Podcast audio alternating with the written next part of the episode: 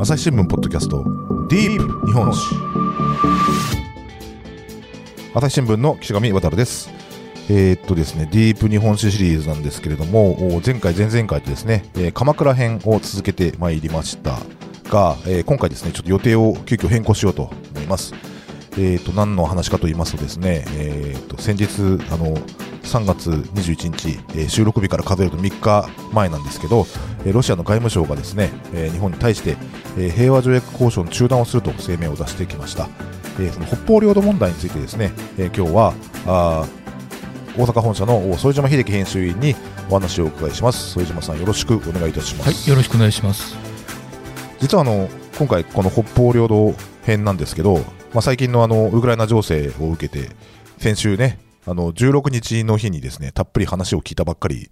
なんですけれども、はい、おまあ、でその鎌倉編の後にね配信しようと思ってたんですが、まあ、それを待つ間にちょっとまた事態が動いてしまったということで、またちょっと大きな節目でもありますので、えー、っとまあ、その話をですねまた内容をちょっと更新をして、えー、お送りしようということで今日収録をしています。えー、っと、まずは、ちょっと基本的なところからちょっとお伺いしておきたかったんですけども、はい、えー、この平和条約交渉と、えーと、北方領土問題というふうに、まあ、まずちょっとどう関係するのかっていうところだけあのおさらいをしていきたいと思うんですけども。はい、あそうですね、はい、あのー、まあ、日本の立場としてですねあのこの北方領土問題、えー、これはあの北方四島の帰属を解決して、えー、日露の平和条約を結ぶというものなんですね。はい、えー、ですので、えー、この平和条約交渉が進まないとなると、領土の帰属問題も、まあ、棚上げのままということになります。はい、うつまりその今ある現状のままですね、ロシアの実効支配が続くということですね。はい、まあ、この4島の帰属を解決したあるは日露日ソのそのまあ、一つ、まあ、共通認識的なところでもあった、ね、そうですね、まああのまあ、ロシアはまあ、その時々によってですね、はいはい、あの強調する点が違ったりするんですが、はい、あのまあ、日本側の理解としてはそういうことなんですね。であのまあ、この今回のこのウクライナの侵攻を受けてですね、えーまあ、日本もあの対ロシア制裁というのをやりました。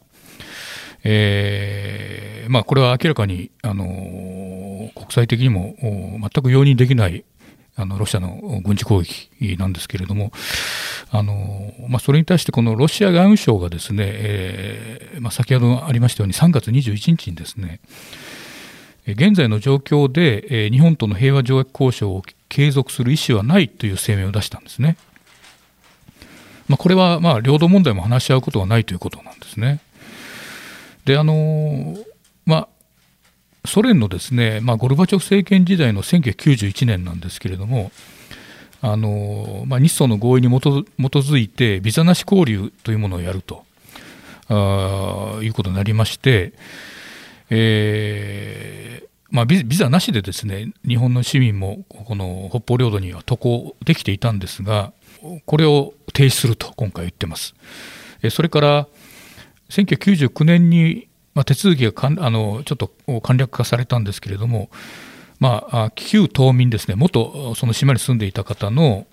そのかつて住んでいた居留地を訪問するということも今回、停止するというふうにしてるんですね。まあ、この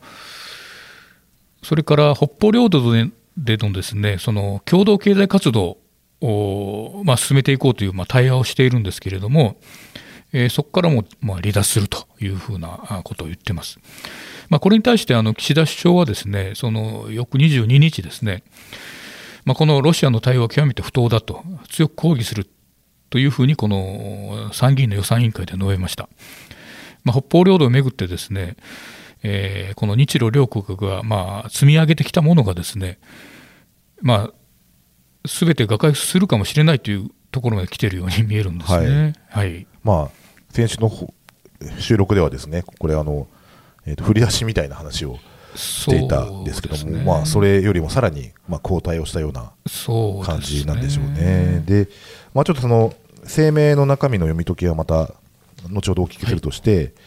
えー、っとまあ、先週の収録の中で、まあ、あの4島をめぐるその歴史についてですね、はい。まあ、江戸時代からちょっと紐を解いて、日本とロシアとか、まあ、ソ連ですね、その近づいたり離れたりといった変遷を、まあ、たどってお話をしてもらったんですけども、まあそれはまたね、この後、えー収録収録したものを配信しますので、そちらをお聞きいただくとして、はい。そのまあ、ちょっとかいつまでまず直近の日露関係でいうと、はい。その安倍総首相時代に、はい。えーまあ、プーチン大統領とこう一生懸命関係を作ろうとして、はい。いまあ、いろいろこう力を入れていた時期があったかと思うんですけれども、はい。はい。そうですね、あのまあ、この安倍し、まあ、首相ですね、当時の安倍首相はですね、まあ、このプーチン大統領とのこの個人的な関係を深めて、ですね、まあ、経済協力をてこにして、この領土交渉を進めようというふうに、まあ、いろいろ動いていたわけですね。で例えばその2019年9月なんですけれども、まあ、極東のウラジオストクでですね、えーまあ、プーチン大統領と、まあ、安倍さん個人では27回目となる、まあ、会談を望んだ時なんですけれども、この安倍首相はこういうふうに言うんですね。えーウラジーミル、まあ、これはプーチンのことですけれども、えー君と僕は同じ未来を見ていると、えそれから、まあ、両国関係には無限の可能性があると、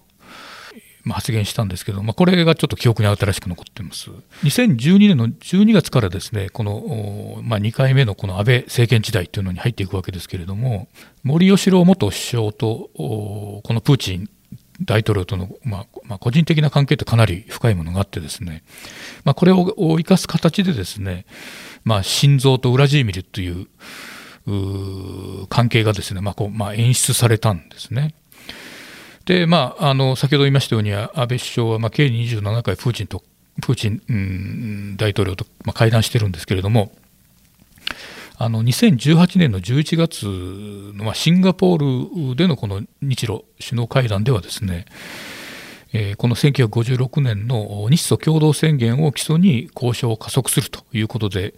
えー合意したんですが、まあ、これは事実上ですね、えー日本がですねその、まあ、4島返還からですね2島返還に、まあ、方針転換をしたというふうに言われてるんですね。まあ、ですので、その事実上のまあ2党決着を目指して、えーまあ、安倍政権の時はですね、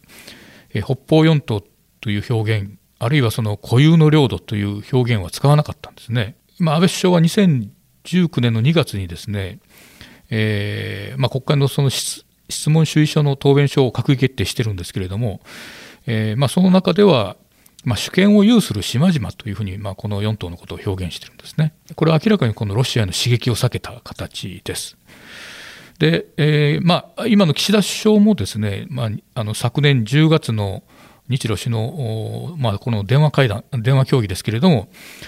まあ、この安倍政権時代のシンガポール合意をですね含めて引き継ぐというふうに確認していたんですね。はい、ここの時点では、まあ、そのいい方向に行っていると、まあ、日本側から見ると、えー流れが、まあ、続いていたとはい。いうところで、今回のウクライナ侵攻と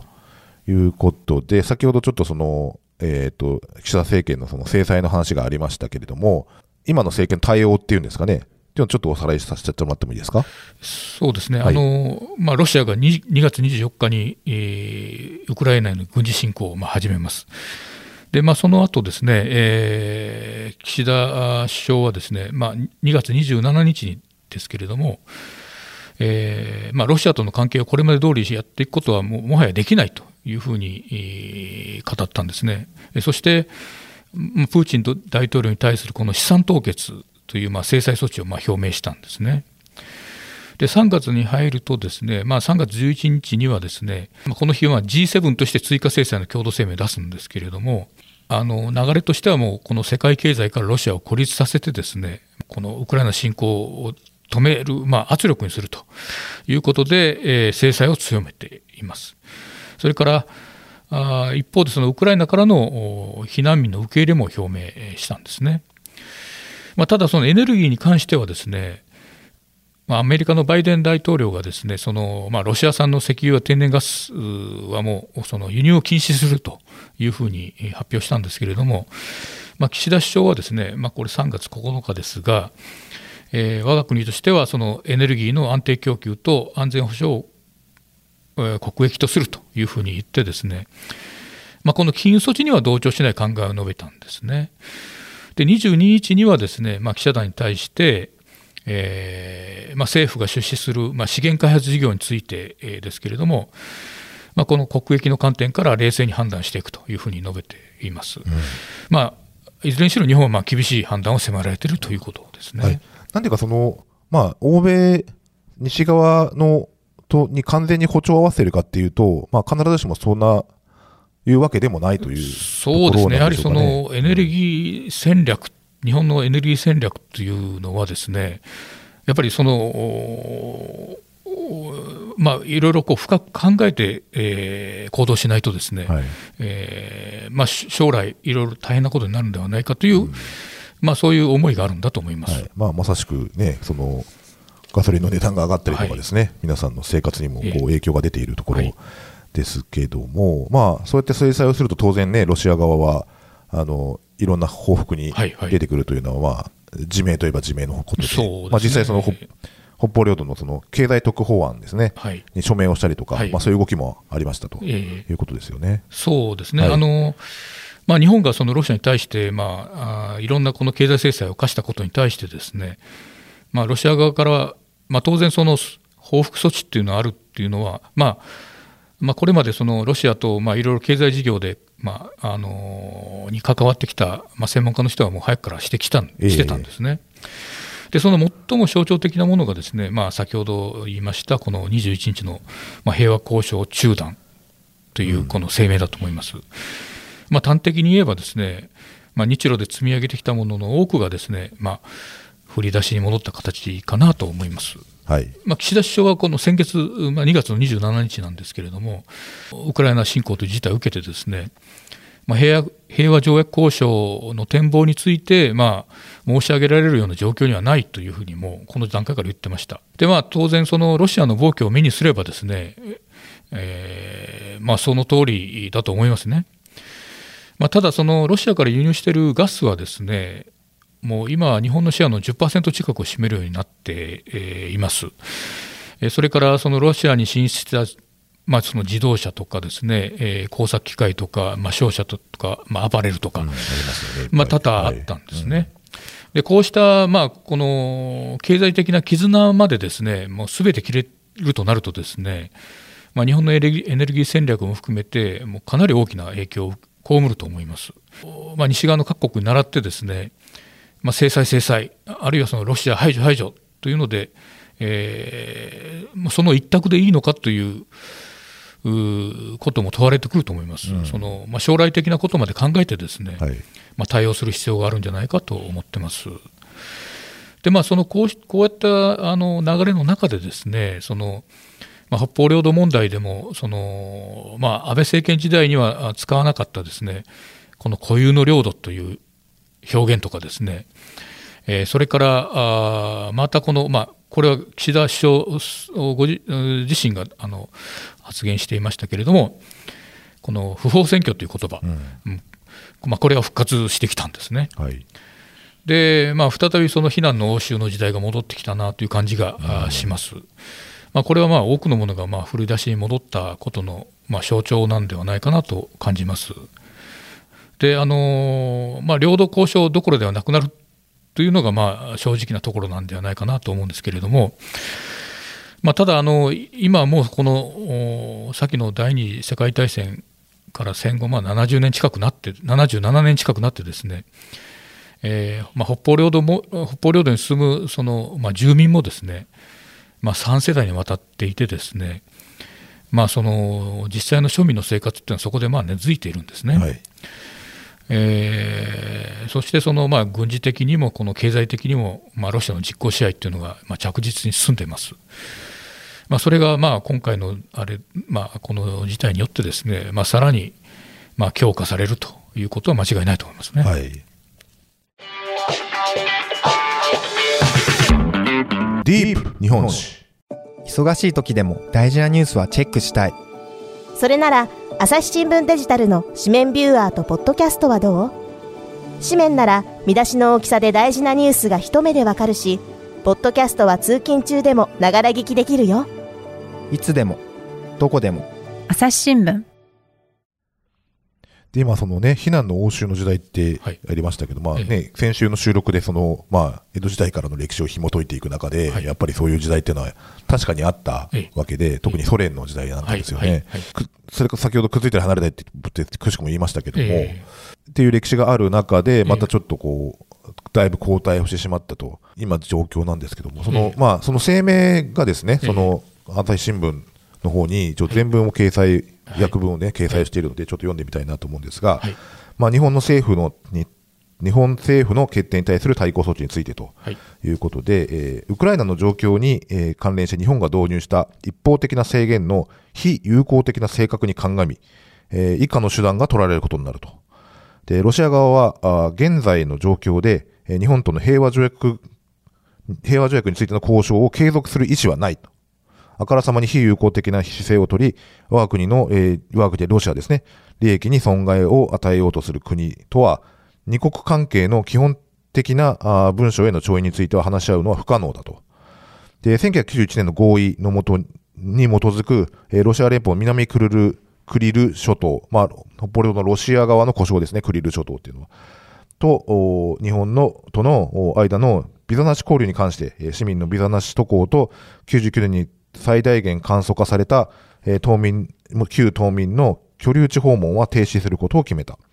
ロシア側は南クリル諸島での共同経済活動をめぐる日本との対話から離脱する。ロシア側は、えー国会経済協力機構で分野別対話パートナーとしての日本の地位延長を阻止する。えー二国間協力と日本自身が被る損害のすべての責任は、えー相互の利益にある協力と隣人友国ではなく、反ロシアの方針に資する手段を選んだ日本の高官らにあるという条文なんですけれども、えーっと、まあ、ちょっとざっくりどういうふうに読み解きますかと。まあ確かに、はいまあ、文明は厳しいんですね。はい。えーただ、まあ、この完全に日本との交渉を断ち切ってしまおうというものではない気もするんですなるね。あのーまあ、えー一つはですね、この、まあ、旧島民の、あのこの墓参り、墓参までは触れてないんですね。それからあのお現在の状況でっていうふうな断り入れてるんですね。まあ、これ、より直訳直訳風に言えばですね、あの現在の条件においてという、まあ、ロシア側になるんですけれども、あのまあ、ある意味、この留保をつけてるんですね。はい。でまあ、ロシアではですね、まあ、日本についてこの、まあ、アメリカの保護国保護国みたいにですね、まあ、主権が制限されている国だという認識があるんですね。でですので、まあそのまあ、ロシアから見てですね、まあ、あのアメリカに対してある程度この、まあ、自主性を発揮できるような、まあ、首相が現れればですねあの平和条平和条約交渉を再開するという、まあ、そういう、まあ、言外の意味が、まあ、込められているようには思いました。うんなるほど。まあ、あの現在の状況でとか、現時点でとかっていうのはよくね、こうええ。偉い人が使う表現、政治家とかもね、ええ。使うし、え経営者とかも使う表現だと思うんですが、はい。まさにそのおっしゃるように、その同じその紙面の方にですね、はい。あの元島民の、は会議格好も出てまして、でえっとまあ、千島歯舞諸島居住者連盟、いわゆる千島連盟というね、元島民の団体があるんですけど、はい。まあ、そこの、えっと代表の方がですね、おっしゃるように、その状況によっては再開に望む含みを持たせているとも言えるとはい。いうふうに読み解かれているんですけれども、はい。その上でその両政府が、ね、努力をしてほしいという期待を込めているんですが、はい。2点ありまして、はい。一つはですね、確かに自主性を発揮できる国になったら、あ首相になってくれればっていう話がありました。確かにその一つのシグナルとして、2島を返還するときに、はいその、えっ、と、米軍の駐留をはいさせないように、えー約束してくれみたいなはい条件をつけてきたことがありましたよね。ええありますね。はいまあ、そういったところもその、そういうふうに日本を見ているのかなと。そうですね、まさにその点が、あのににまあ、ロシアから見た日本観というかですね、はいえそういうものがあると思います。はい。で、もう一つはですね、結果的には、その時の紙面の方では、安倍路線が飛んだとはいいうふうに見出しを取っているんですがええ、これ実際にはその、岸田さんの方から、はい。例えば先ほど、えー、ともう2月の時点でですね、ええ。平和条約交渉などの展望を申し上げられる状況にないとええ。言ったのが、ええ。まあ、こっちからちょっともうちょっと、今ちょっと交渉は難しいねというまあところを送っているようなええ。感じだって、ええ。まあ、もちろんそのこういうふうになってくるのは、ある程度その、日本側としては織り込み済みなところもあったんだろうなっていうのははい。感じますよね。ええ。うん。まああのまあ、この長官2面の見出しにあるようにですね、はい。まあ、安倍路線が頓挫という、はい。まあ、これは確かにあの外形的にはそうしたか形にはなると思うんですね。あのただ、まああの、やはり、えーそのおまあ、目に見えてる現象だけじゃなくてですね、まあ、その背後に何があるのかということも、まあ、ちょっとしっかり見ていく必要がうん。あると思いますね。はい、そうですよね。で、まあ、またその紙面の方に戻るとですね、はい。だそもそもその、まあ、安倍さんがその個人的な関係を作っている、えー間にですね、そのまあ、ロシア側がこう真剣に向き合ってくれているのかとはい。いう出来事もいくつか、先ほどのね、その米軍駐留のをしないようにという約束もそうですけども、っていう出来事がまあいくつかあったなと思ったんですけども、はい。はい、まあ、この日の紙面でですね、はい。あの社説もかなり手厳しい指摘があったんですね。まあ、日本側から交渉中断を表明しておくべきだったというまあ指摘も、はい。えーありましたし、それから、あのーまあ、プーチン大統領にまあ懐柔的な、えー安倍政権の失敗を繰り返してはならないというまあ主張だったんですけれども、まあ、形の上ではまあそそういうふうなことにはなるとは確かに思うんですが、うんまあそまあ、そこはちょっと評価は分かれるところだと思うんですね。まあ、その対話を断ち切るということはですねやっぱり事態があの、まあ、事態が改善する可能性の目を、おまあ、積んでしまうことになるわけですね。はい、でその現在起きてしまった状況からですねこの時間的に遡って、まあそのまあ、結果論的にこう当時のお試みを否定し,、ま、否定してしまうのもですねえーちょっとあのどうなのかなという気もするんですね。まあ、その各国のですね、えーまあ、リーダー同士のこの信頼関係、あるいはそのヒューマンファクターが働くとか、まあ、そういうことってかなり私はあ大きな意味を持ってると思うんです。でそれがまあ実際こう歴史を動かしていく力にもなるのでですねその、まあ、リーダー同士の人間関係を深めようとする、まあ、姿勢がですね、まあ、一概に悪いとはちょっと思わないんですね。まあ、確かにええ。そうでしたよね、そのさっき小島さんね、え何度かお話をお聞きしたのは、レーガンとゴルバチョフの関係なんかもそうですよね。ええ。そそうなんです、はい。だからあの当初はあの2人もそのレーガンはそのおゴルバチョフをこのガチガチのボリシェビキというふうに言っててですね、えーゴルバチョフはこのレーガンをですねこの恐竜のようだみたいなことを言ってですね。スター・ウォーズ構想とか言ってた時代ですからね。はいまあ、そういうふうな関係だったのがですね、やはりその人間関係を築くことによって、まあ、冷戦終結っていうものまでえー至ったわけですから、これはやっぱり大きいと思うんですね。はい。だからそのそういう人間関係を作ることをですねその、まあ、懐柔的というふうに表現するのか、うん。まあ、あるいはその人間関係を深めるための努力とするのかですね、まあ、それはまあ同じものを見てもまあ立場によってこう見方が変わる点なのかなという気はしますね。なるほどですね。はい。その論調の中にですね、そのそもそもその、まあ、安倍政権時代からこう交渉する相手として、その真剣に向き合ってくれていたのかというようなニュアンスの表現もあったと思うんですけど、そうですね、はい。いろいろありましたよね安倍そうなんです、だから、あ間のまあ、実際、例えば、まあ、2020年の7月に、まあ、ロシア憲法を改正するわけですけれども、その中でその、まあ、領土の割譲を禁じるということが盛り込まれたんですね。まあ、その一方でですね、そのまあ、国境の再確定というのはまあ例外にするという規定もあってですね、あははははまあ、北方領土交渉はその例外に当たるという見方もあったんですね。なるほど、なるほど。えーただ、このプーチン大統領自身はですね、まあ、この規定の解釈については、まあ、語っていないので、ですね、まあ、この北方領土の、まあ、日本への引き渡しをですね拒否する考えを示した可能性があるというふうにも、まあ、受け止められたんですね。えーそれから、あのーロシアのですねこのミスチンうん首相もですね、はい。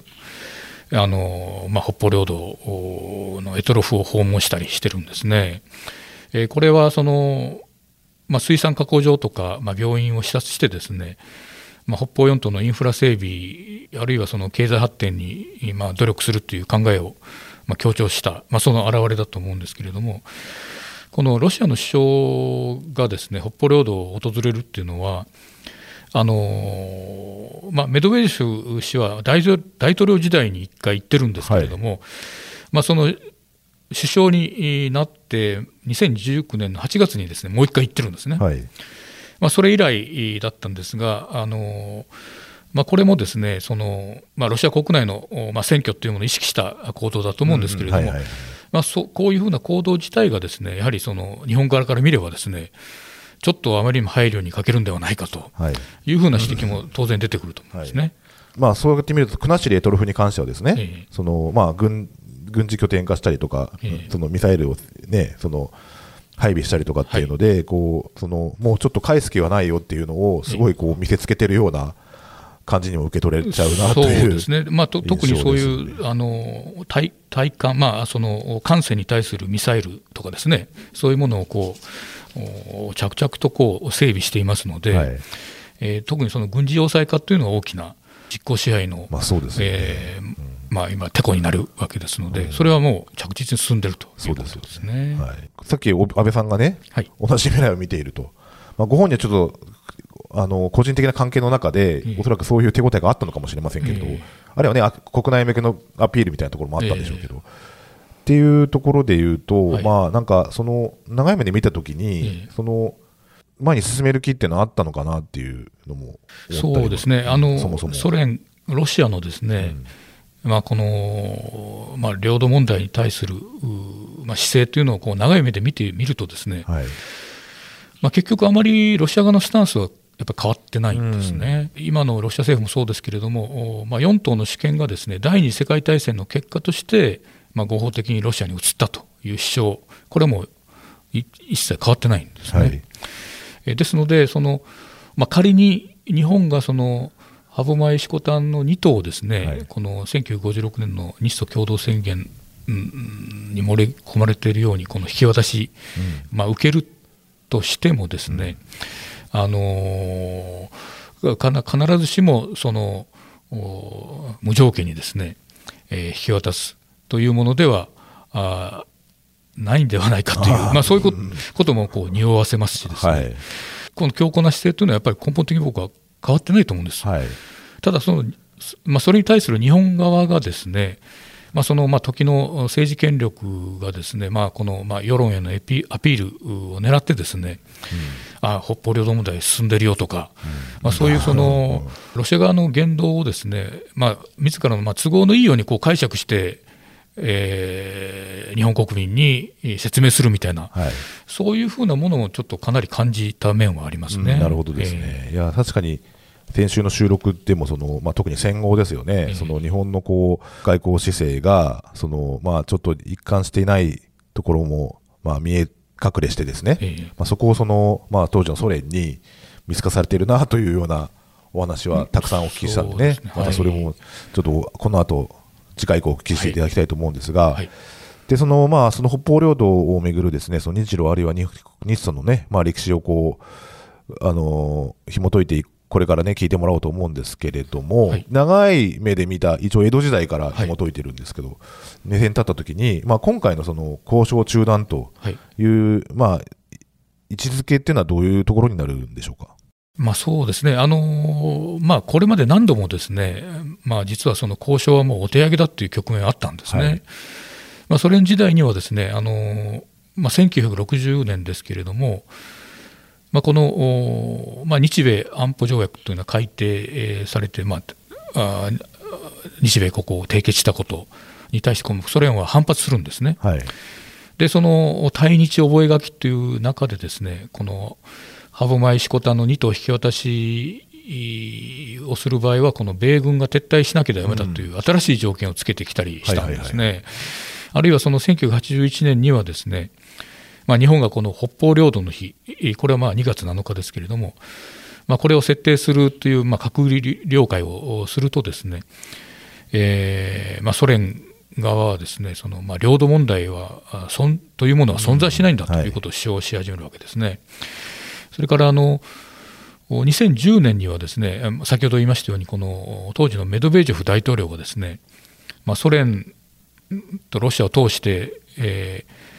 その最高指導者として初めてこの国後島を訪問したんですね、まあ、これはある意味決定的な出来事だと私は思います。うんはい。うん、まあ、これに対してその当時のの菅首相がですね、えーこれは許し難い暴挙だというふうに発言して、えーさらにこの両国関係が、あーまあ、ほとんど最悪に近い状態になるということもありました。まあ、ですので、まあ、今回の交渉中断もですね、まあ、これで全て終わりかといえばですね、まあ、そうは言い切れない要素はあると思いますね。はい、確かにですね。はい。で、まあ、この、まあ、ウクライナ侵攻の問題も含めてですね、まあ、この状況をどうこう突破していくかと、はい。どういう解決していくかというところでですね、まあ、これからお聞きいただく歴史の中からこうヒントを探れればとはい。いう思いでですね、あのこの先、あの来週あ次回以降ね、聞いてもらおうかなと思うんですけれども、はいこうどういうポイントを聞いてもらいたいなと思いますか？そうですね、まあ、あの一つあ念頭に置いていただきたいのはですね、はいまあ、これ、ロシアにしてもですね、この永久にプーチン政権が続くわけではないんですね。で、この社会主義のですね、この全体主義国家だったソ連体制の中からですね、あのゴルバチョフという民主的な指導者が、あまあ、現れ現れたようにですね、まあ、この先、まあ、予想しない展開になる可能性だってあるわけですね。はいえーまあ、今回のようなこの事態に至ってもですね、まあ、やっぱりその、まあ、シニシズム的な姿勢でロシアと向き合うのはどうかなという気はするんですね。うんまあ、その相手を軽んじるようにやっぱり扱えばですね、まあ、いつか必ずそのお反動がですねマイナスな形で返ってくると思うんですね。うんだからやっぱりこの冷静に対処する必要というのはやっぱり常にあると思います。まあ、その意味でもですね、まあ、これまでの歴史をまあ踏まえておくことは重要だと思うんですね。なるほどですね。はい。ということで、ロシア側のですね、まあソ連時代の、その、指導者が変わるたびに、こう、いろいろ、くっついたり離れてしてたよっていうのはね、はいまた、その、これから振り返っていますので、はい、えーそちらまた次回以降ね、続くので、お聞きいただきたいなとはい思います。はい。まあ、とにもかくにもですね、このウクライナの情勢がですね、あの、早く収束をして、えーまずはあの、両国のね、あの、はい国民の皆さんが、あの、安全に、平和にね、暮らせる日がは早く来ることをね、願って、えー今回のね、シリーズをお届けしたいと思います。はい。はい。副島さん、ありがとうございました。はい、ありがとうございました。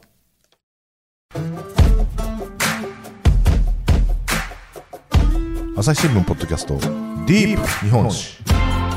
はい、えー、副島秀樹編集員にお話をお聞きしてきました。副島さんなんか講座があるそうです。そうですね、はい。あのーえー4月の22日の午後お6時半からなんですけれども、はいはい。朝日カルチャーセンター中之島が主催でですねあのソ連崩壊30年ロシアはどこへっていう講座をお1時間半うん。担当いたします。はいはい。まあ、これはあの今のこのウクライナ情勢がですね、はい。こう緊迫してるんですけれども、これまさにこのソ連崩壊後の30年と深くうん。関わっている問題なんですね。まあ、なんでこのロシアが今のようなこの行動をするのか、行動原理をまあ見ていくためにはですね、やはりこのあのゴルバチョフ時代にまあ民主化改革しながらですね、ゴルバチョフさんのこの政策、そしてその後の新生ロシア、あそれがどういうふうにい道をたどってきたかという、まあ、それをこう追っていくことがですね今のプーチン政権を見ることになる、そういうふうな文脈でこの講座を予定しています。これあの申し込み方法の方はねまた、えー、とサイトの方からねそうですね。朝日カルチャーセンターのサイトの方から、はい、あのオンライン講座というので申し込めるそうです。はい、じゃあそちらのねリンクを概要欄に貼っておきますんで、はい。ぜひあの関心のある方はご参加いただければなと思います。じゃあ副島さんありがとうございました。あありがとうございました。はい、えー朝日新聞のポッドキャスト岸上渡がお送りしましたそれではまたお会いしましょう。この番組ではリスナーの皆様からのご意見ご感想を募集しています。概要欄の投稿フォームからぜひお寄せください。ツイッターやメールでも受け付けています。ツイッターでは番組情報を随時紹介しています。アットマーク朝日ポッドキャスト。朝日新聞ポッドキャストで検索してみてください。